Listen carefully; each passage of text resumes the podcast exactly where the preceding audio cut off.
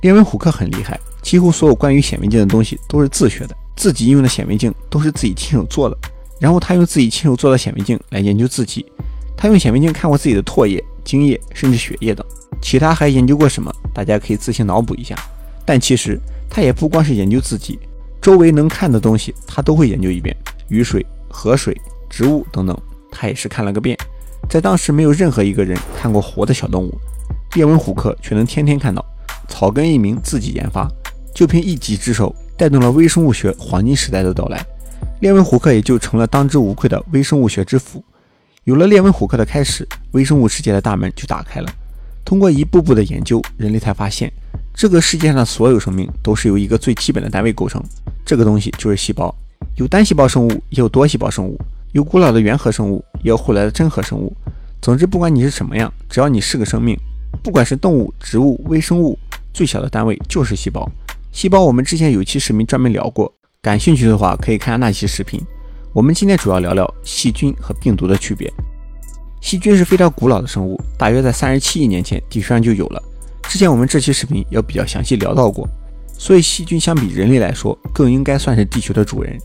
细菌有大的有小的，目前已知最小只有零点二微米长，人眼是不可能看到的；最大的有零点二到零点六毫米。肉眼是能看到的。细菌生活的地方遍布地球上各个角落，空气中、水里、土壤里，只要能出现细菌的地方，就会有细菌。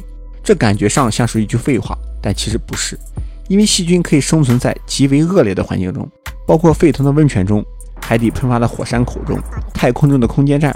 所以，细菌这种生命体被归类为适级生物，意思很简单，就是能生活在足够极端的环境中。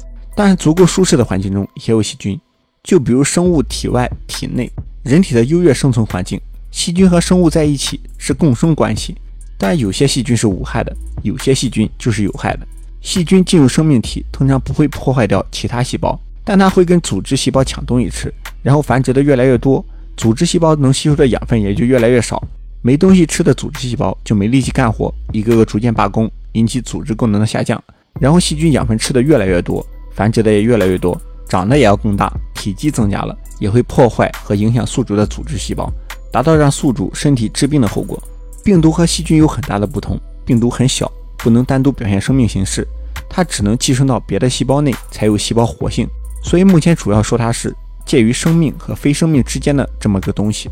病毒一般侵入生命体，它会盯上特定的目标，比如新冠病毒，它就盯上的是人呼吸道和肺部表面的细胞。然后病毒再通过某种方式进入宿主细胞，或者不进去，直接把遗传物质注入到宿主细胞。病毒占据宿主细胞的身体之后，就开始大量拷贝，产生和自己一模一样的病毒。这个期间，细胞是完全没有反抗能力的。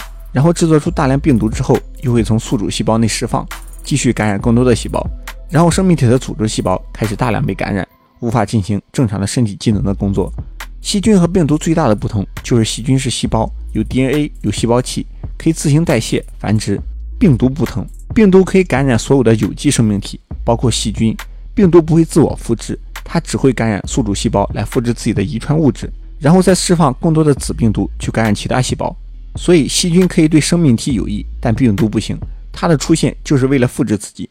但不管是细菌还是病毒，它们都有可能对生命体造成威胁。不过，生命发展了几十亿年，也并不会束手无策。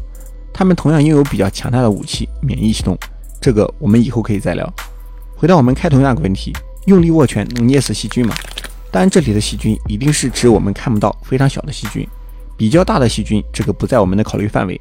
如果从微观层面考虑，人体并不是我们想象的固体，而是一个个细胞组成的流体。虽然我们握拳看上去力量很大，轻松可以捏死一只昆虫，但是在微观世界中，握拳更像是一堆细胞挤压在一起。而细菌则会被夹在中间，相安无事。其实细菌的细胞壁要比人体的细胞壁更坚固结实。通过研究，当压强达到一百兆帕的时候，细菌的细胞膜才会被破坏。不过这个损害还是可以自行修复的。想要彻底破坏掉细菌的细胞膜，大概需要三百到四百兆帕的压强，而人体能承受的最大压强只有一点八兆帕的压力。这个对比细菌来说就太弱了，而且细菌足够小。看似光滑的介质上，对于细菌来说都是足够大的缝隙。想要靠人手的压力捏死细菌，恐怕得超人才行。